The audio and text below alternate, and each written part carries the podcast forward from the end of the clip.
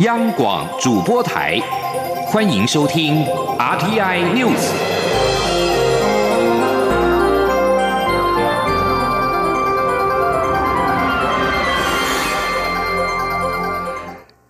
各位好，欢迎收听这节央广主播台提供给您的 RTI News，我是陈子华。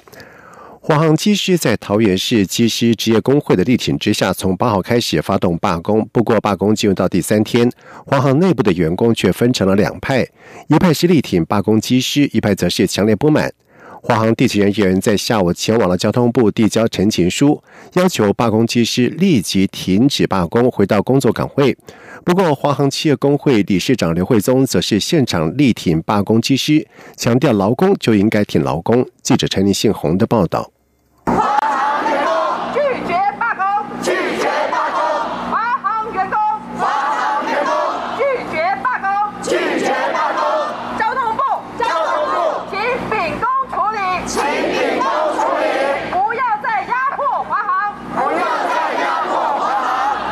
位华航员工十号下午聚集在交通部前，高举纸牌，要求华航罢工机师立即停止罢工，回到工作岗位。他们提出三项主张，包括请交通部拒绝接受机师工会诉求，维持目前航空器飞航作业管理规则 AOR 的组员派遣。另外，有关九号的协调会议，其中有非华航的机师工会代表谈判，不具华航同仁的代表性。至于桃园市机机师工工会华航成员也只占华航约一成员工，交通部谈判结果欠缺比例原则，因此他们要求交通部和劳动部宣告此次罢工违法。不过，在陈情现场另一边，华航企业工会理事长刘慧宗则是力挺罢工机师，强调劳工就应该挺劳工。刘慧宗说。也是工会啊，所以说我刚看到那个，我就有有一点这个真的有点心酸了，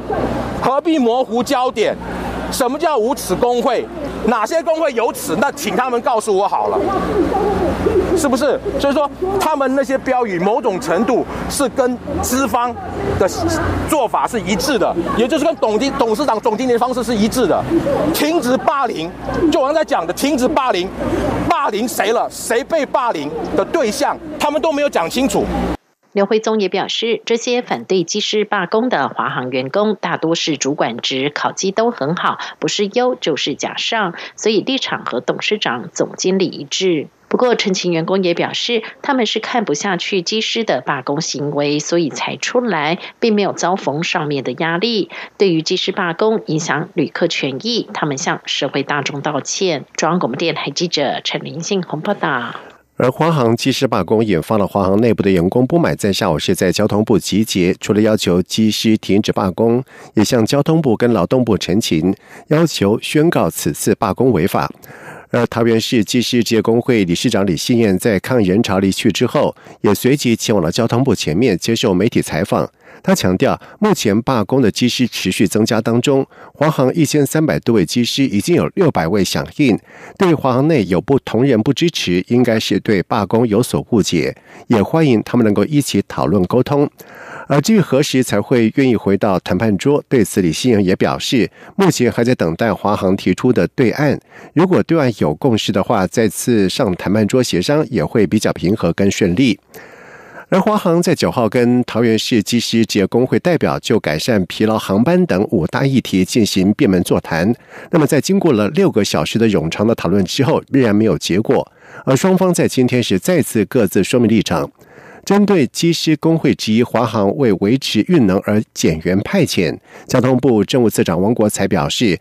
减员派遣也是因为罢工导致，但由于华航过去派员。本来就有超标，所以减员之后仍符合国际航空器飞行作业管理规则 （AOR） 的规定。他也呼吁工会能够尽快重回谈判桌。记者陈立信洪的报道。华航机师罢工进入第三天，交通部十号上午再度和华航针对罢工事件举行紧急应变会议。交通部政务次长王国才给予会后说明情况。王国才表示，虽然参与罢工的机师越来越多，但是春节过后航班需求也减少，也就是春节期间每天大约有两百多个航班，但平常大约一百至一百五十班。因此，十一号开始恢复上班后，初步可以维持八成的。运送能量，对于工会主张飞行七小时就需三人派遣，且态度至目前为止仍没有软化。王国才也呼吁工会可以再次考虑交通部提出，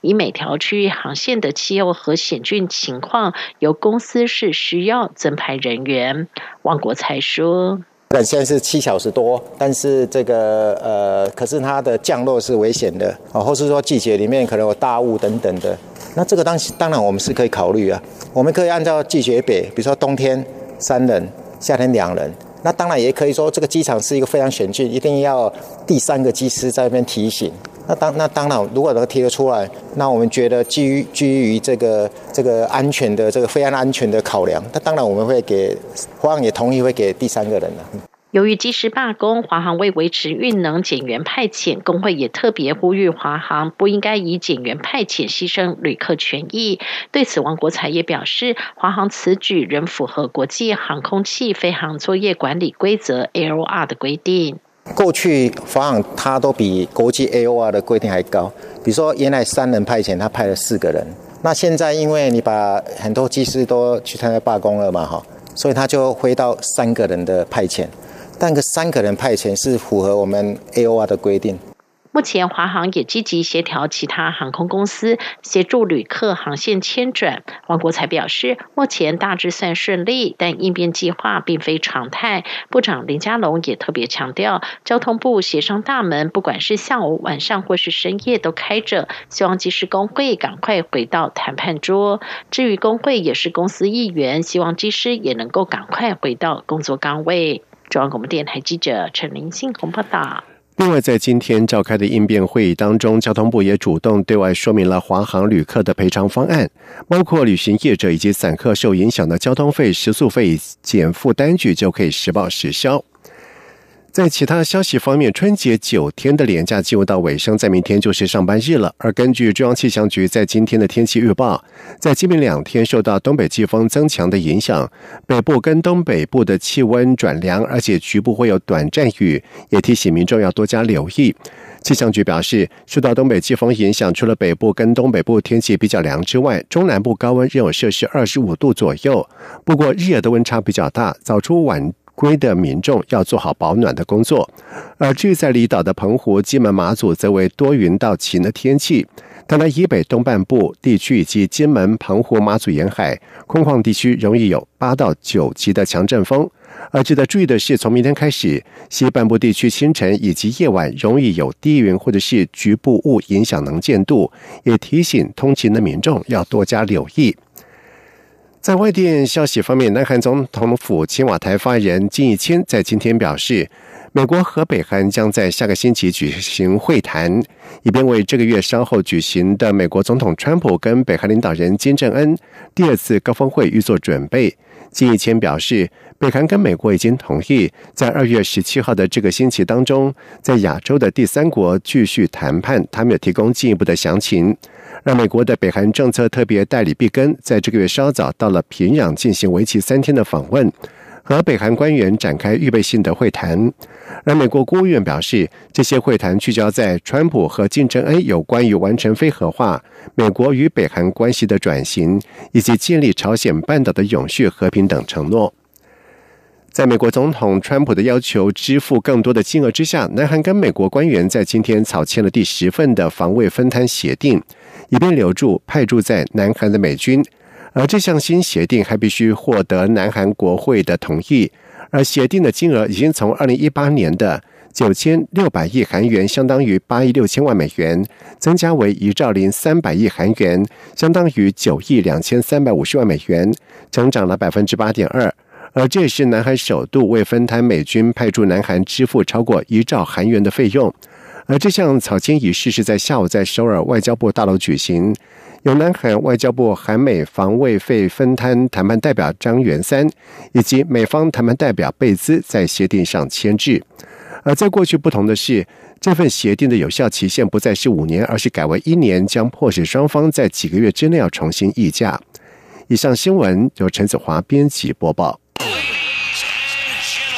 这里是中央广。